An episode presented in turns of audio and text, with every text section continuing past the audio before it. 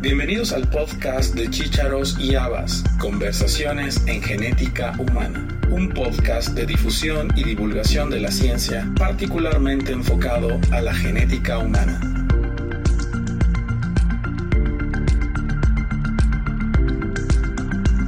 El síndrome de Cantú es una enfermedad autosómica dominante poco frecuente, caracterizada por la presencia de hipertricosis congénita, una fases infiltrada peculiar, cardiopatía con infusión pericárdica y muchas veces persistencia del conducto arterioso. Presenta también anomalías esqueléticas y edema que suele resolverse de manera espontánea durante la adolescencia. Aunque presenta también retraso del nuevo desarrollo, generalmente el intelecto se conserva. Hoy hablaremos con Ingrid Heidenreich. Ingrid es mamá de tres niños. Uno de ellos, Wally, tiene síndrome de Cantú. Ingrid fue presidenta de la Fundación Argentina de Síndrome de Cantú y además es activista de las enfermedades poco frecuentes en Argentina. Acompáñanos a escuchar su historia de vida.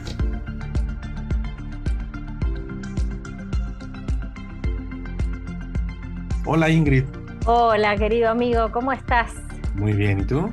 Pero muy bien, muchas gracias por, por este espacio y por esta oportunidad de conversar contigo sobre el síndrome de Cantú. Pues vamos a empezar hablando precisamente de cómo es que te involucras con síndrome de Cantú. Bueno, primero, eh, como nos pasa a la mayoría de los que estamos en este universo de las enfermedades raras o poco frecuentes o huérfanas, me tocó porque tenía mi niño más pequeño, este Wally, que fue diagnosticado con síndrome de Cantú. Entonces ese fue nuestro punto de partida en el que te empiezas a involucrar en, en, todo este mundo. ¿Cómo, ¿Cómo llegaron al diagnóstico de Cantú con Wally? Bueno, eh, lo que pasó con Wally es un poco eh, diferente a lo que pasa por ahí con la mayoría eh, de estas enfermedades tan raras que es la odisea diagnóstica. Vos también lo, lo sabés muy bien. Los pacientes normalmente están varios años hasta encontrar con estos diagnósticos porque los médicos no conocen estas patologías que son tan poco frecuentes. No fue así en el caso de Wally. Wally empezó a, presentar sintomatología de que algo le pasaba ya en el embarazo. Fue un embarazo de alto riesgo, con lo cual fue un embarazo muy controlado lado. Este, entonces, eso eh, es algo que yo siempre rescato porque ayuda ya a, saber que por ahí con los bebés que están por nacer algo les pasa y a, y a, trabajar para ver qué es lo que les pasa. Entonces, bueno, había síntomas, signos, señales de que a Wally le pasaba algo, pero no sabíamos qué.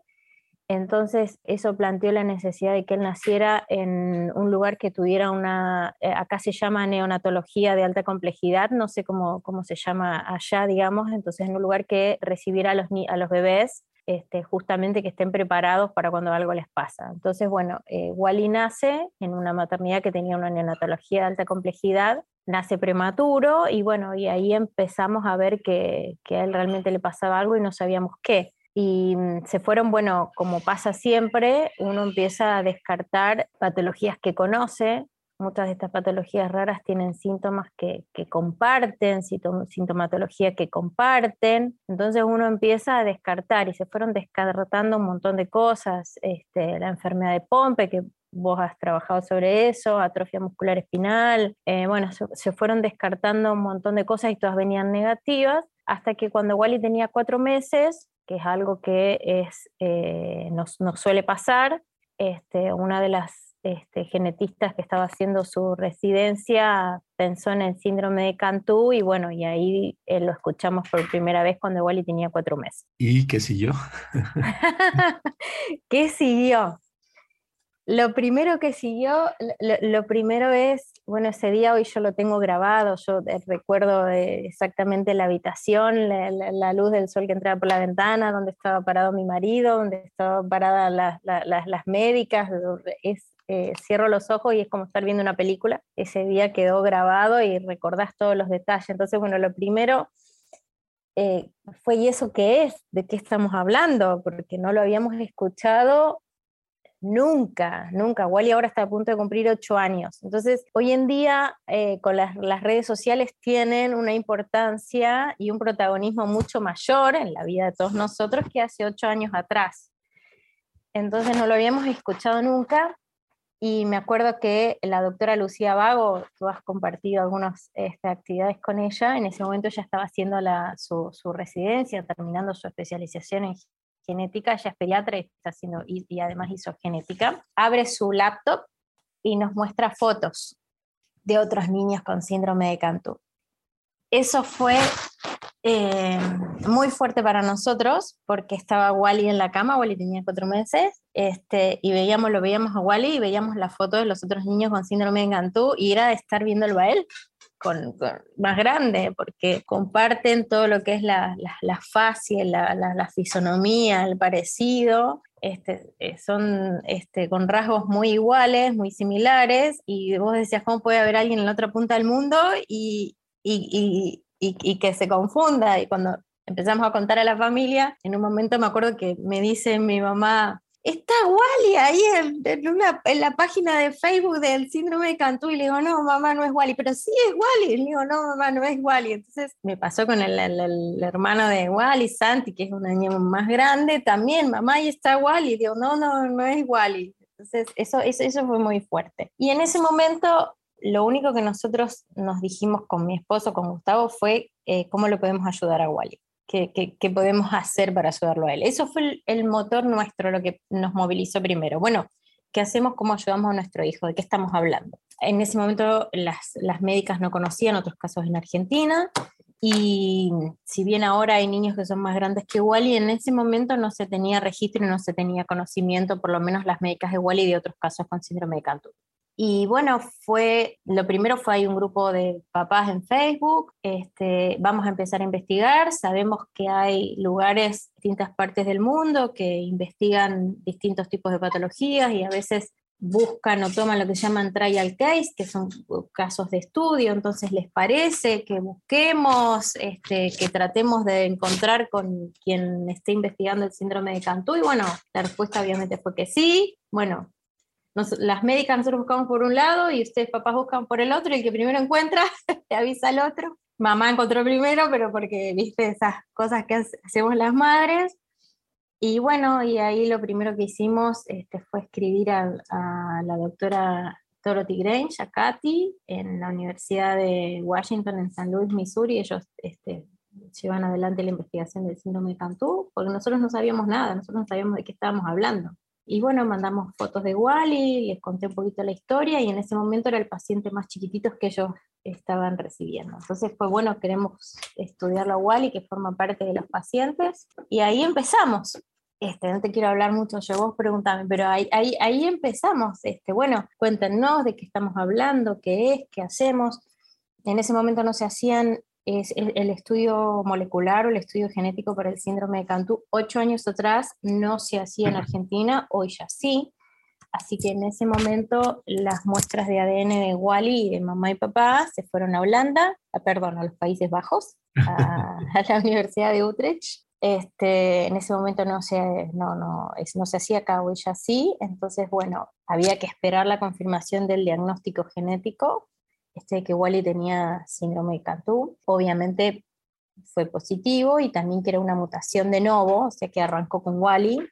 este, eso también era toda una cuestión, sospechábamos que iba a ser así, pero bueno, uno hay ciertas por ahí eh, patologías que a lo mejor no es el caso del síndrome de Cantú, pero vos lo sabes muy bien que por ahí los padres son portadores, la mamá o el papá, entonces a lo mejor mamá y papá no tienen sintomatología eh, y se, uno se entera de que tiene em, o porta una enfermedad o algo cuando llega el diagnóstico del hijo y uno tiene que empezar a ir hacia los costados, si eh, digamos si uno tiene, mamá y papá tienen hermanos o padres, hay que empezar a ir a los costados y para atrás, y eso es muy difícil en las familias muchas veces. No fue el caso de Wally, que fue una mutación de nuevo, arrancó con él, así que encima entre raro, más raro todavía, porque este, en ese momento había 50 casos en el mundo, hoy ese número ya es mucho mayor, este, así que bueno, esa fue un poco este, la historia. Hablaste de la doctora eh, Grange y eh, la Fundación Cantú en, en, Estados Unidos, que ha sido un motor importante para el diagnóstico y para los ensayos clínicos en el tratamiento de Cantú. ¿Cómo fue entrar en contacto con la Fundación, con la doctora Grange y tener la oportunidad de conocer pacientes de otras partes del mundo?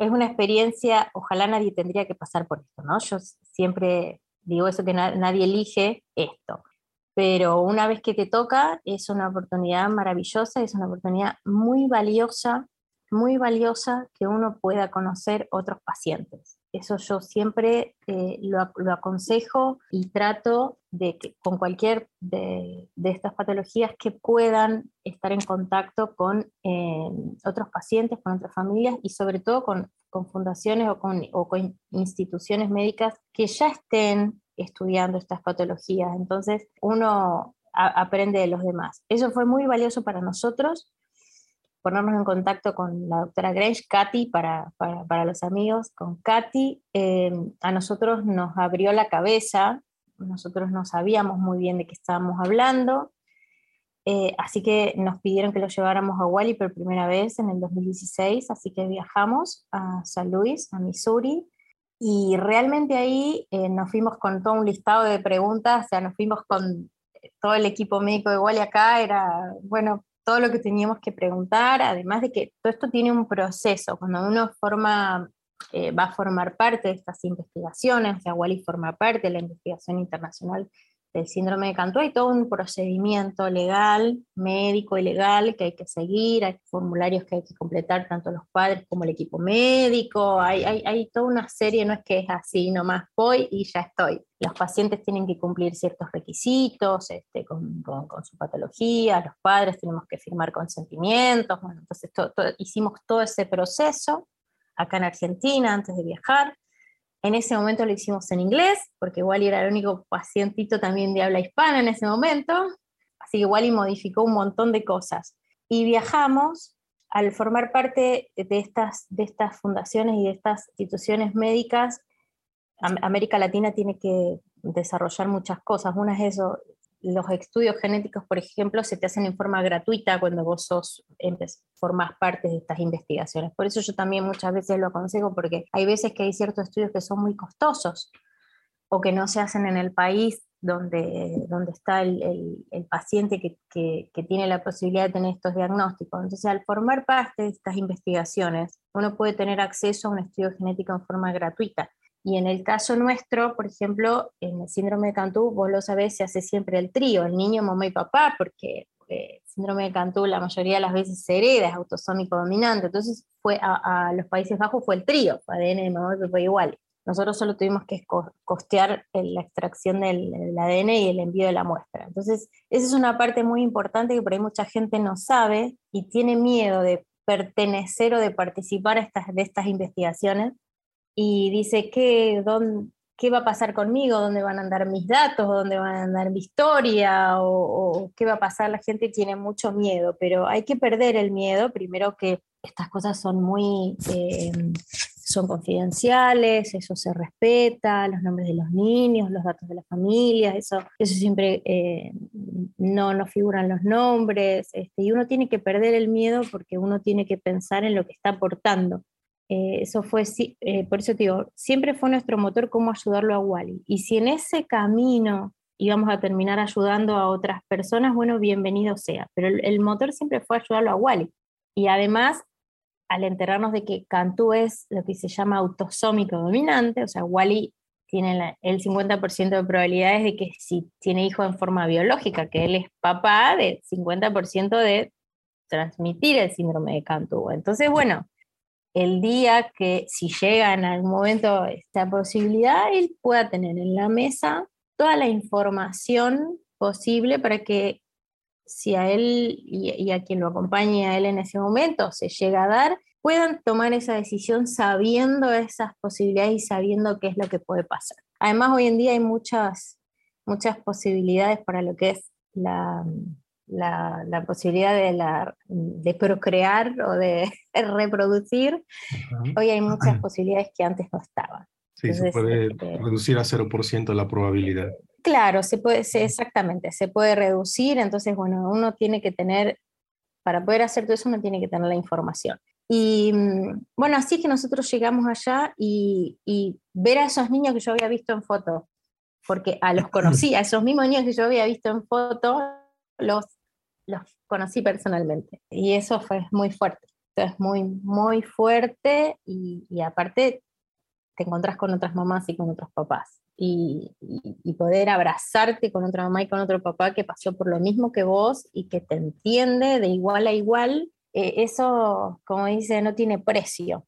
Para todo lo demás existe Mastercard, bueno, pero para eso no, no tiene precio y te abre el camino.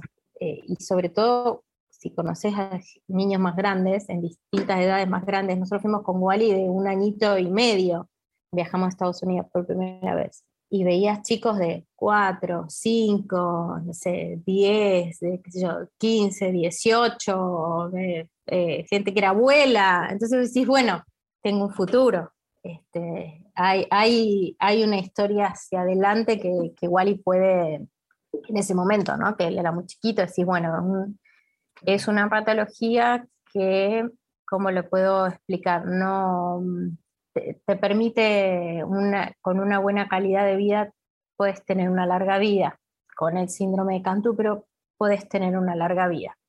Mencionaste algo muy importante en relación a Katy, que es el registro internacional de pacientes con síndrome de Cantú y que siempre hemos insistido que todos los pacientes formen parte perdón, de él. Eh, evidentemente hay un proceso que hay que seguir. Este, el, el médico debe llegar a una serie de formatos ya están en español también, están en español, en francés y en inglés. Si no tienes el diagnóstico confirmatorio, te lo puedes mandar a Países Bajos para hacer la confirmación. Para, es que es un requisito para que el paciente forme parte del registro. Pero una vez que forma parte del registro, pues se abren estas oportunidades de participar en evaluaciones clínicas, en ensayos clínicos y en la reunión que se hace cada año. Bueno, la pandemia interrumpió un poquito estas reuniones, pero se han reanudado ya y es lo que tú mencionaste fundamental tener la oportunidad de conocer a otros pacientes y otras familias que han compartido en cierta forma la odisea diagnóstica eso es algo que siempre resaltamos y que es importante para no nada más síndrome de Cantú, sino cualquier otra patología de baja prevalencia, tener eh, ese contacto y esa oportunidad, sobre todo porque las familias viven con la enfermedad y muchas veces están más actualizados que uno en cuestión a situaciones de rehabilitación, manejo de la vida diaria, eh, algún lugar donde puedan tener actividades eh, de recreación o de, de integración que muchas veces el médico se queda en nada más en el área, en la esfera médica y, se olvida un poquito de esta parte. Entonces, eso resalta mucho la importancia y la relevancia del trabajo en asociaciones de pacientes y en redes de, de pacientes. Vamos a irnos ahora a tu trabajo en Argentina y en Latinoamérica que eso para mí es algo muy, muy importante porque formas parte de la red en Latinoamérica para pacientes con síndrome de Cantú y sabemos ahora que hay muchos más pacientes en otras partes del mundo, pero quiero que nos enfoquemos en Latinoamérica. Vamos a empezar con tu trabajo en Argentina. Una vez que tienen la confirmación del diagnóstico y que formas parte de la red internacional, ¿cómo trabajas en Argentina para crear la Asociación Síndrome de Cantú Argentina? Bueno, todo surge a raíz de tener que llevarlo a Wally la primera vez a Estados Unidos. Eh, lanzamos una campaña en las redes, ¿viste? Como, como pasa siempre, sobre todo en los países de América Latina. Uno necesita juntar fondos para emprender un viaje, como es ir a, eh, Estados Unidos. Entonces, no, no, no es algo que uno pueda, que uno haga asiduamente. Entonces, en ese momento nosotros no teníamos posibilidad de hacerlos por nuestros propios medios. Entonces, fue, bueno, ¿qué hacemos? Bueno, lo primero que hicimos fue armar una página en Facebook que se llama Conociendo a Wally, y, ese fue como el motor, ¿no? Empezó hace ocho años atrás, no había tantos casos de distintas enfermedades o cosas en, las redes, no, no era tan común como hoy. Entonces la historia de Wally empieza a hacerse conocida, no solamente acá en Argentina, sino en, distintas partes del mundo. Entonces nos empiezan a escribir otras familias, tanto de Argentina, como Hanna, que, está en Buenos Aires, que también tiene síndrome de Cantú, Malcolm, que está en Tucumán, acá en mi país también, con, síndrome de Cantú, que tiene pendiente su, su estudio genético, esa es una, una de mis, de mis tareas pendientes para poder que él tenga la confirmación de su diagnóstico. Y, después, bueno, está Juan Pablo también en el sur, que, que, también está ahí bajo este paraguas de, de, de, posible síndrome de Cantú. Entonces nos empiezan a escribir de Argentina y nos empiezan a escribir de otros países, este, de Chile, de México, bueno, de Colombia y, también de, Europa nos empiezan a escribir. Entonces empezamos como a hacer el nexo, nos empiezan a escribir y empezamos a hacer el nexo con la WashU, con la, con, con la Universidad de Washington y la doctora Grange. Nos empiezan a escribir a nosotros, muchas de estas familias no, no, no hablan inglés, entonces empezamos como a hacer el nexo empezamos a derivarle pacientes y así empezaron, eh, empezaron todos estos pacientes a, también formar parte del registro y algunos han podido viajar y los hemos podido conocer en Estados Unidos. Entonces, a, través de igual empezaron a llegar muchos más pacientes. Este, incluso pacientes que logramos que, como tú dices, que, que no tenían la confirmación eh, diagnóstica con un estudio genético, entonces también logramos eso, que no solamente que, puedan sus muestras ser enviadas a, Países Bajos, tener la confirmación de diagnóstico, después formar parte del registro, han podido viajar. Eh, y así, bueno, eh, empezamos sin querer a ser como referente en el síndrome de Cantú, y bueno, y después vino la propuesta de, de, la gente de la UAYU, bueno, de por qué no hacemos una, hagan una, formen una organización de pacientes. Y nosotros, ¿qué? ¿Qué cosa? no, y bueno, lo charlamos un poco con mi esposo y así fue. Bueno, después este, formalizamos la asociación de pacientes. Yo ahora estoy como por mi, trabajo personal y, la vida familiar, yo estoy dando, yo, si bien uno sigue trabajando siempre dentro de la, de la asociación de pacientes, yo estoy como, me estoy corriendo la figura de la presidencia y estoy como dando un paso al costado, pero uno sigue trabajando igual y que otro tome la posta. Eh, Em, empezamos a, ver qué, podíamos hacer, porque hay muchas cosas eh, que se pueden dar y que, eh, como por ejemplo, a lo mejor convenios de cooperación, de colaboración con alguna universidad, con alguna facultad o, cuestiones de, ese tipo con sociedades médicas, este, se pueden hacer un montón de cosas y se tienen que hacer a través de una, de una asociación o de un organismo formalmente constituido. Entonces uno puede trabajar desde, desde ese lugar o generar proyectos o ayudar a más pacientes y así fue como, como empezamos, ¿no? Y de paso empezamos a contagiar, se formó también una, una, organización de pacientes en Estados Unidos, entonces bueno, se empezó también en, en México Franklin, el papá de Valentina, entonces estamos como empezando como a, como a contagiar que se formalicen estas asociaciones de pacientes. Este, eso es algo muy, muy,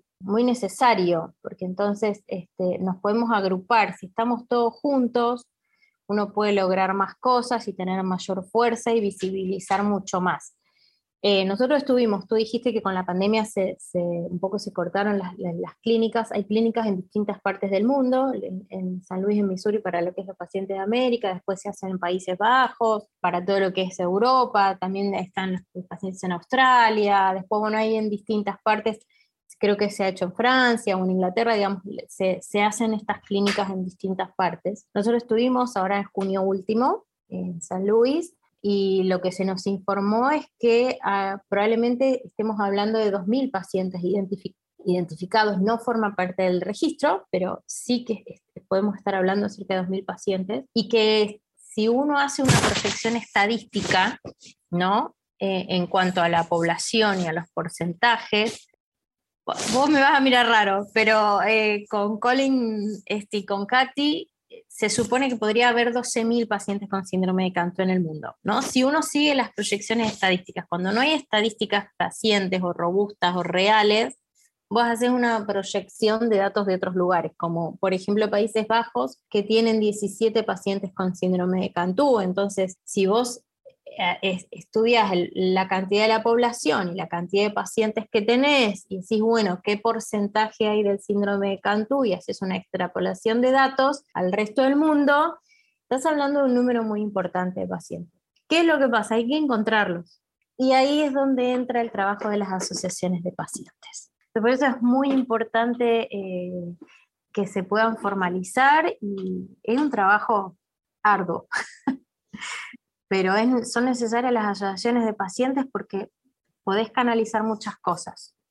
Así es. Eh, se había estimado inicialmente que la frecuencia de Cantú es de un caso por millón de habitantes. Estás hablando de 12.000 pacientes en todo el mundo y estamos en el orden de entre uno en 800.000 a uno en un millón, que sigue siendo extremadamente eh, poco frecuente, pero es importante encontrar a los pacientes por la posibilidad de tratamiento que está ya en ensayos clínicos bastante avanzados y, con resultados muy prometedores. Antes de continuar, ¿sabes cuántos pacientes hay en Latinoamérica identificados? No. En Latinoamérica identificados, no. Eh, a ver, es de los que nos conocemos, digamos, de nuestro grupo de WhatsApp, de los que nos conocemos, pero seguramente hay más, seguramente hay más. Los tengo que contar, pero estamos entre 15 y 20 pacientes. Este, pero yo creo que hay muchísimos más, hay, eh, debe haber seguramente en países que nosotros no tenemos registro, nosotros, no tenemos datos de que haya pacientes en Uruguay o en Paraguay o en Bolivia o en otros países de Latinoamérica, que seguramente hay pacientes con síndrome de Cantú. Pero eh, sobre todo, vos dijiste la posibilidad de tratamiento y no solamente eso, sí, obviamente por la posibilidad del tratamiento, pero vos sabés que, por lo menos de lo que yo conozco, y ahora es mi corazón de mamá, ¿no? todas las pacientes que tienen síndrome de Cantú, que han formado familia, todos tienen hijos con síndrome de Cantú. Entonces, es, cada vez va a ser un abanico más grande de pacientes. Entonces, por eso también es que no es, no es, no es una enfermedad que se corta o que no sigue como, no sé, como hay muchas que, que no, no, son genéticas, que no, no, no se heredan pero el síndrome de Cantú sí. Entonces cada vez vamos a tener una mayor cantidad de pacientes. Eh, y bueno, eh, eso es algo que, que, tenemos que entender y que también es importante saber las alternativas de diagnóstico, de tratamiento y para tomar decisiones reproductivas, que también se puede hacer y para eso es importante el trabajo del genetista. Pero antes de eso, pues hay que tener el diagnóstico y sobre todo confirmado. Vamos a, a cambiar un poquito el tema porque sé que no te dedicas nada más a Cantú, sino ahora también estás involucrado en el Registro Nacional de Enfermedades Poco Frecuentes en Argentina. También quiero que nos platiques un poquito de, de, lo que significa ese trabajo y lo que has hecho en favor del registro. Bueno, mira, nosotros tenemos en Argentina una, bueno, una ley nacional de enfermedades poco frecuentes este, que fue sancionada en el 2011 y, reglamentada en el 2015, que prevé eh, y que establece, ¿no? que, prevé, que establece que tiene que haber un registro nacional de, de, personas con enfermedades poco frecuentes. Esto empezó a funcionar en el 2021, a principios del 2021, este, y nosotros en nuestra en, nuestro país tenemos un sistema republicano federal, nuestro país está dividido por provincias, lo que para ustedes son estados, no son provincias, y cada provincia es autónoma, entonces, bueno, cada provincia tiene que tomar la decisión después de qué hacer. Entonces, en el caso donde yo estoy, que es la provincia de Santa Fe, la provincia de Santa Fe adhiere a la ley nacional y también crea su, su, su establece su ley provincial. Entonces, este registro nacional de enfermedades poco frecuentes se nutre de lo que cada provincia informa, ¿no? Este, e, e, este es el, mecanismo que nosotros tenemos. Entonces, bueno, desde nuestra provincia se está brindando información a lo que es el Registro Nacional de Enfermedades Poco Frecuentes, que es una de las, de las patas del programa nacional. Nosotros tenemos un muy buen programa nacional de enfermedades poco frecuentes que establece no solamente el registro, sino el tema de, de la capacitación, de la difusión, de, de, poder establecer centros de referencia eh, y de que vos puedas tener un buen dato epidemiológico de cuál es tu población con enfermedades poco frecuentes y cómo está distribuida. Entonces eso te va a permitir organizar mejor tus recursos, no solo, no solo sino humanos, digamos, ¿no? Por decirle, bueno, si yo te pongo para, para poner un ejemplo claro, si yo veo que tengo, no sé, mil pacientes con síndrome de Cantú y tengo 500 que están en la provincia de Buenos Aires y el resto está repartido en el país, bueno, mm, sirve que yo tenga un centro especialista, un centro de referencia en síndrome de Cantú, qué profesionales necesito, qué medicación usa esta enfermedad, eh, esta patología, qué medicación usa, me va a permitir tomar decisiones eh, eh, ahí sí en cuanto a los recursos económicos, ¿no? Entonces, como hacemos en nuestra casa, comprar mejor, si yo Estado o yo seguro médico, seguro social, estoy comprando por separado estas muchas de estas patologías tienen medicaciones de alto costo, de alto precio. Entonces, tener el registro de enfermedades poco frecuentes o enfermedades raras eh, te permite tomar mejores decisiones en lo que son políticas públicas de salud. Entonces, bueno, nosotros estamos trabajando, yo estoy trabajando ahora dentro de la unidad de atención de personas con enfermedades poco frecuentes, el Ministerio de Salud de mi provincia, donde atendemos por ahora pacientes adultos. Y bueno, una de las cosas que hacemos es el tema del el registro de todos los pacientes que en nuestra provincia tienen alguna enfermedad poco frecuente. A nivel mundial trabajamos con la codificación de Orfanet, que vos sabés es eh, la codificación internacional que todos usamos para las enfermedades raras o poco frecuentes trabajamos en base a eso, entonces uno puede tener una información unificada a nivel mundial, ¿no? Con la, misma codificación, el, síndrome de Cantú, la osteocondrodisplasia hipertricótica tipo Cantú, tienen la misma codificación acá que en México, eh, que en Estados Unidos o que en España, tiene la, trabajamos con esa misma codificación. Entonces, estamos recién empezando.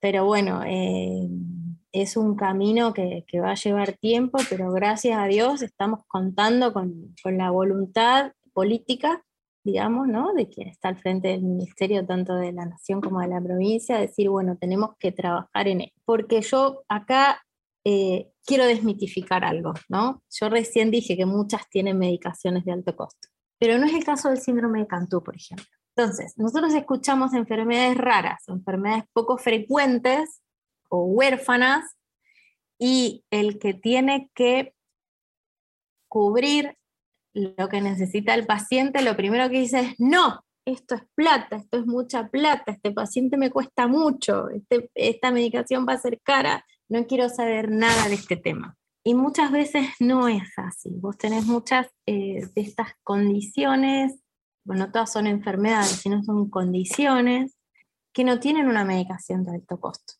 En caso del síndrome de Cantú, la medicación que, está en el tratamiento que está en estudio, que está en, estas etapas de prueba, es la glibenclamida, es una medicación muy barata. Yo cruzo y la voy y la compro en la farmacia, solo que se usa para otra cosa. Entonces, tenemos que desmitificar esto. ¿Y cómo lo vamos a, desmitificar? Con datos. Si yo tengo datos, yo te voy a poder contrarrestar y le voy a poder decir a quien tenga que tomar las decisiones decir, no, mirá, para no todo es alto costo, no todo es erogación de dinero. y además, si invertís en un, en un centro de estudios moleculares, si, si, invertís en capacitar dos o tres genetistas o, o, que puedas comprar una máquina para hacer una secuenciación genómica, un estudio genético, a la larga va a ser beneficioso para vos y para la población, que es lo que lo primero que debe empezar en beneficio de la, de la población.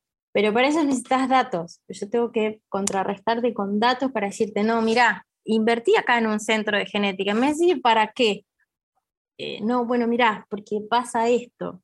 Este, por eso es necesario, pero todo eso no se puede hacer si vos no tenés los pacientes. Así es. Vos necesitas los pacientes.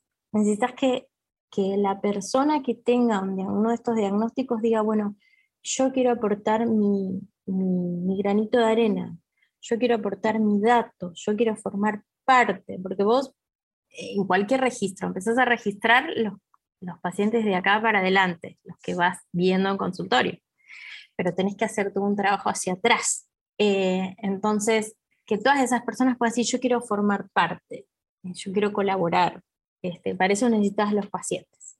Así que en eso estamos acá. Esto que acabas de mencionar es muy importante y sobre todo resalta la necesidad que tiene cada país de tener un registro nacional de enfermedades raras, poco frecuentes, baja prevalencia o la definición oficial que se le dé, porque hay pacientes que necesitan tratamiento necesitamos saber cuántos son, necesitamos saber eh, dónde están y sobre todo eh, establecer mecanismos para mejorar la calidad de vida de estos pacientes, independientemente de lo que cuesta el tratamiento. También hay otra cosa que no mencionaste que también las autoridades les da mucho miedo, considerar que la industria farmacéutica es un monstruo y que está detrás de los pacientes para que le compres el tratamiento. Ese es un mito que también hay que romper. Los pacientes necesitan tratamiento, y hay que conseguirlo. Sí, y, y, se puede trabajar en conjunto.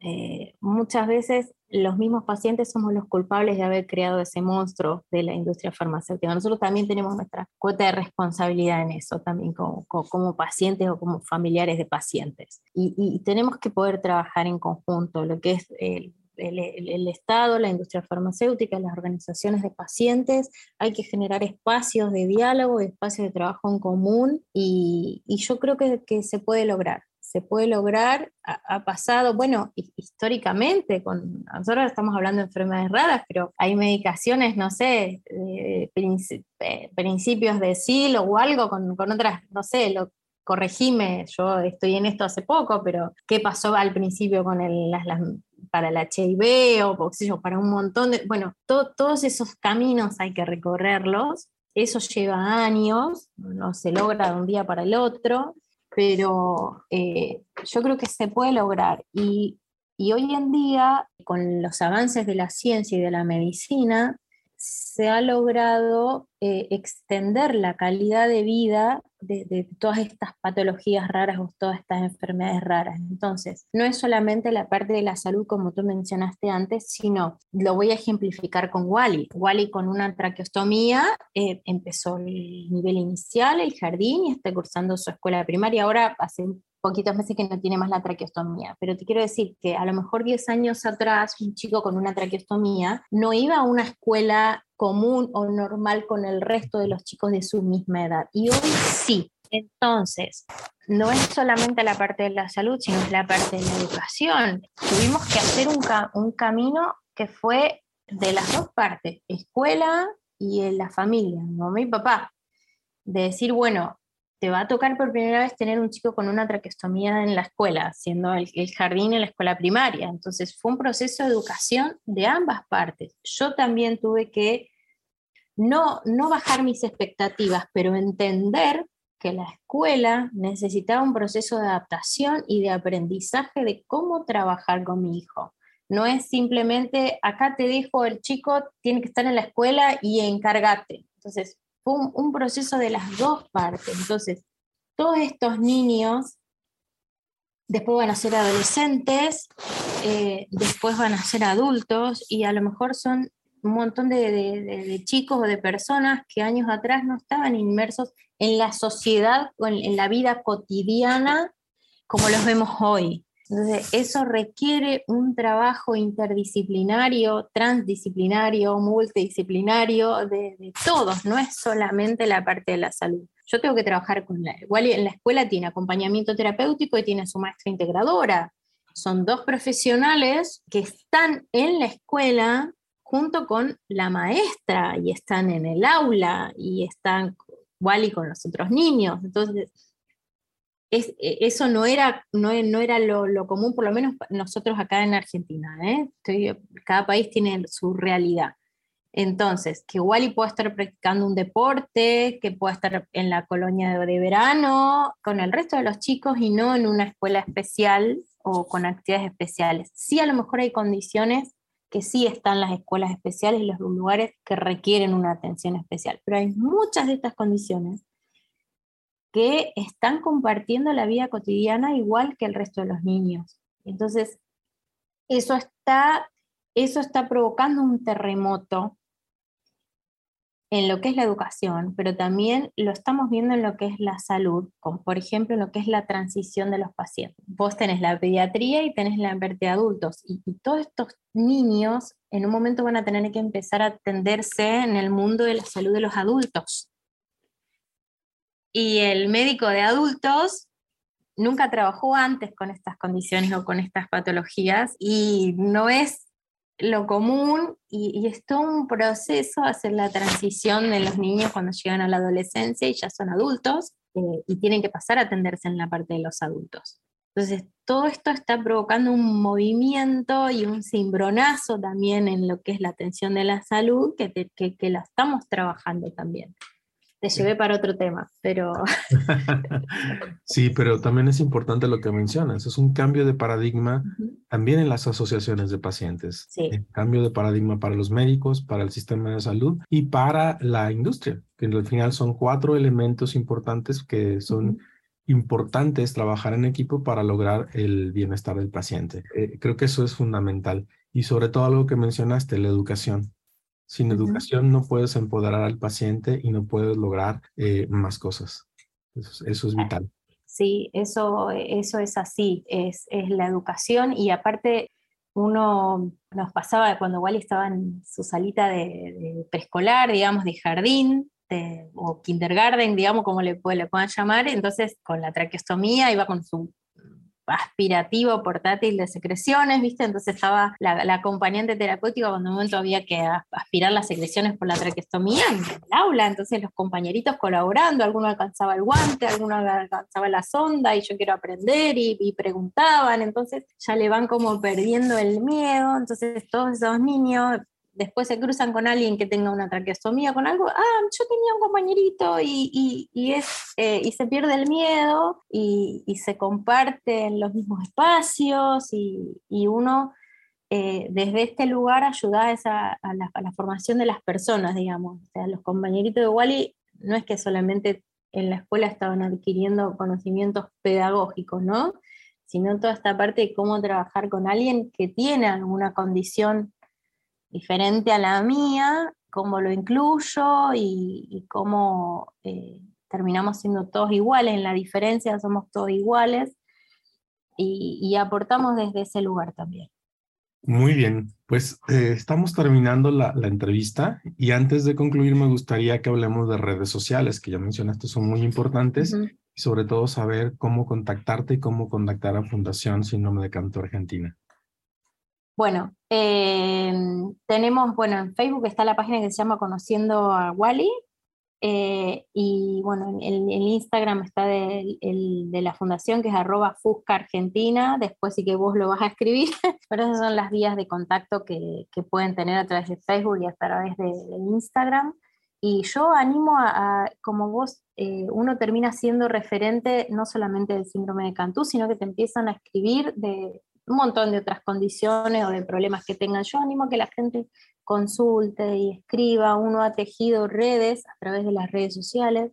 Uno tiene redes con un montón de organizaciones de pacientes de, un montón de otras patologías. Entonces muchas veces nosotras, las asociaciones de pacientes, hacemos este nexo y te escribe alguien que te dice, mira, tengo mi hijito con Prader Willy y no no conozco a nadie más. Bueno, yo te contacto con esta asociación de pacientes, o, yo tengo síndrome de Pato, tengo eh, una mucopolisacaridosis, o, te escriben este, y uno puede eh, hacer ese nexo con la asociación de pacientes. Googlean síndrome de Cantú, Wally, y nos van a encontrar porque Wally es muy conocido o los podemos contactar con médicos o te dicen mm, vivo en tal lugar y, estoy teniendo esta dificultad con el diagnóstico, con esta cobertura y uno hace un poco este, este trabajo de ayudar, de acompañar, de guiarlos o no sé a qué médico recurrir eh, o no sé a dónde ir y bueno, hacemos todo este trabajo de, poder conectarlos y de guiarlos. Ahora justo nos está escribiendo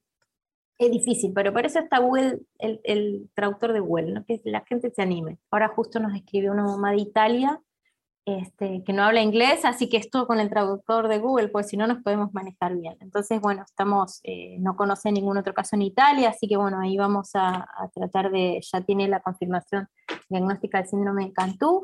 Y fíjate esto, está en Italia y llegó a nosotros.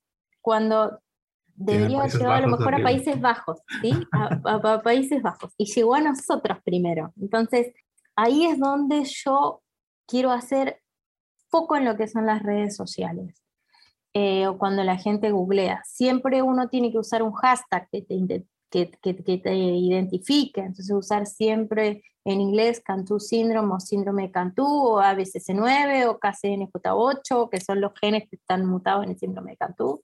siempre tratar de usar eso para que cuando alguien te busque te pueda encontrar. Entonces, fíjate, esta mamá de Italia nos, nos, encontró a nosotros, o, o, cuando nos pasó, hay una familia que si bien es de habla hispana, viven en Nashville, están siempre lo cuento yo, a cuatro horas de San Luis, Missouri, a cuatro horas.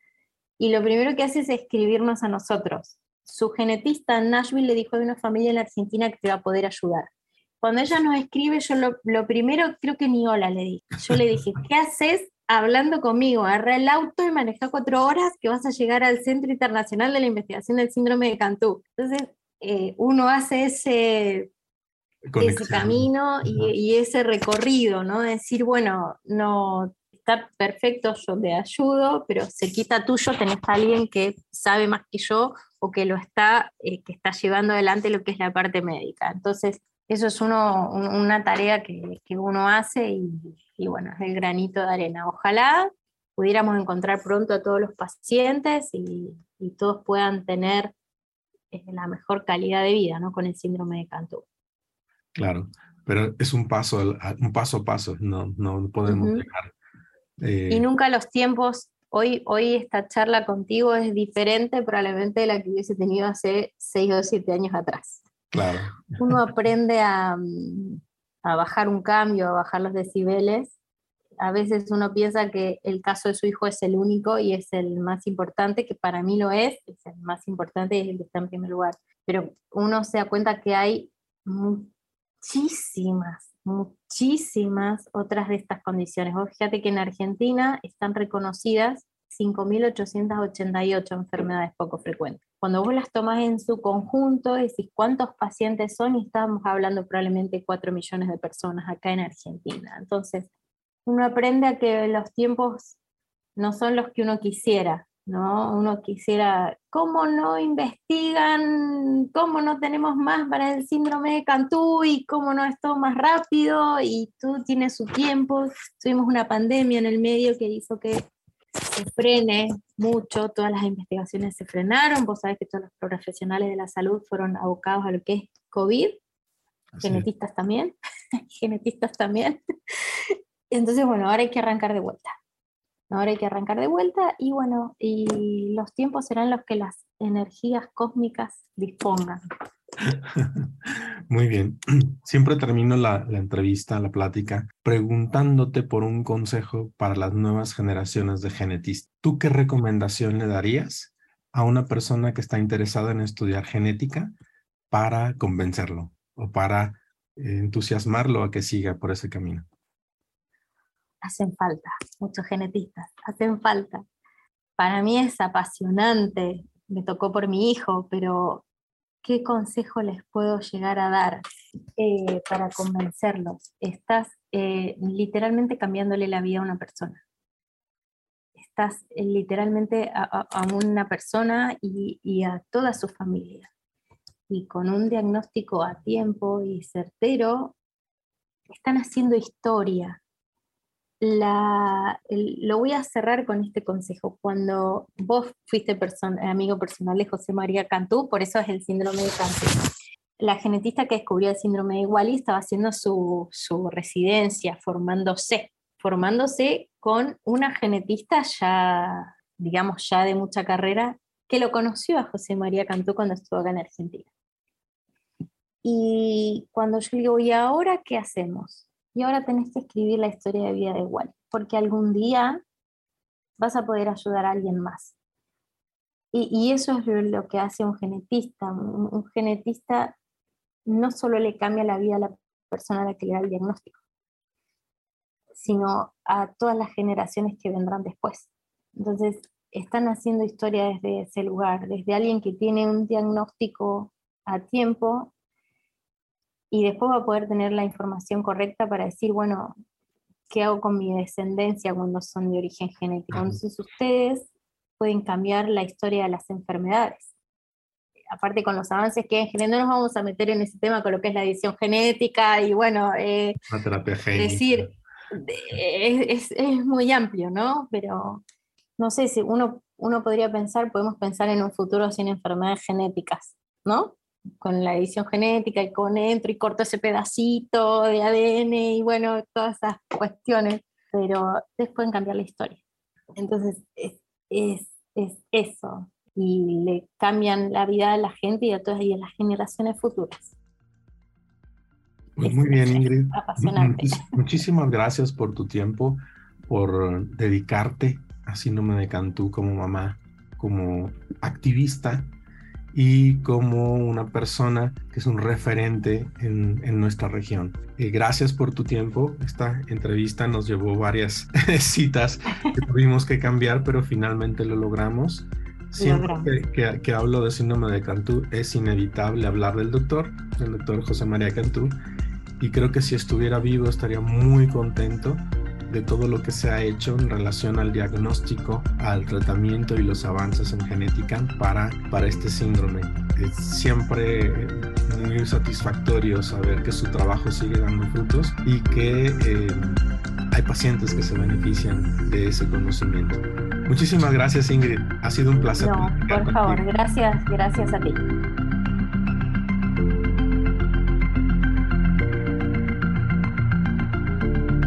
Gracias por haber escuchado este episodio del podcast de Chícharos y Habas, Conversaciones en Genética Humana. Te esperamos la próxima semana con un nuevo episodio y te invitamos a que te suscribas gratuitamente en cualquiera de nuestras plataformas.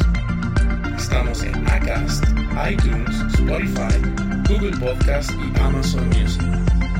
Y síguenos también en nuestra cuenta de Twitter, arroba chicharos y habas.